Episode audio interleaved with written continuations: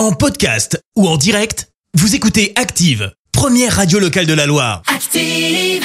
L'actu vue des réseaux sociaux, c'est la minute hashtag.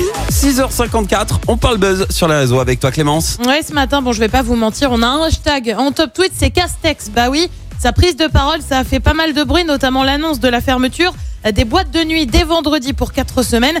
Mais bon, non, on va pas, on va pas parler de Castex aujourd'hui, on en parle bien assez dans les infos. Non, ce matin, je voudrais parler magie de Noël. Jingle bell, jingle bell, jingle bell rock. Jingle bells swing and jingle bells ring. Alors vous le savez, hein, j'adore ça. Du coup, euh, je vous Oui. mets une de mes chansons préférées de Noël, Jingle Bells Rock. Je peux vous dire que je partage pas ça avec tout le monde, alors soyez contents. Alors pourquoi on parle de Noël. Bah Parce qu'à Noël, qu'est-ce qu'on fait On Oui. attend les cadeaux, ok Ouais. Mais c'est aussi le moment qu'on choisit pour porter des pulls de Noël.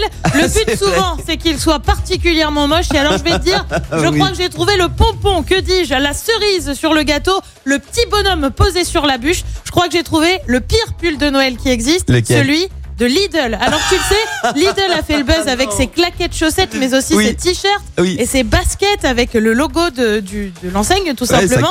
C'est d'ailleurs revendu à des prix qui défient toute concurrence sur le net. Et ben, Ouais. je te le donne en mille. C'est la même pour le pull de Noël. Alors pour, le moment- pour le moment, ne cherchez pas le pull hein, dans les Lidl de France.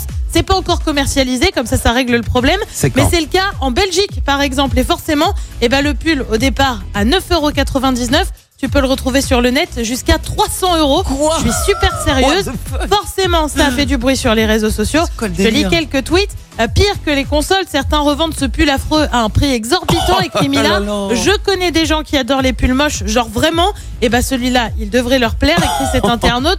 Euh, Qui va porter ça se demande Emmanuel. À l'inverse, tu retrouves aussi pas mal de classe, le pull Lidl. Alors classe, c'est pas le mot que j'aurais choisi pour euh, parler de ce pull. En attendant, fan ou non, et ben c'est simple, il faudra attendre le 16 décembre en France pour tenter de l'avoir à 9,99€. Ouais. Après que vous le portiez ou choisissiez de le revendre sur le net, bah ça, ça regarde que vous.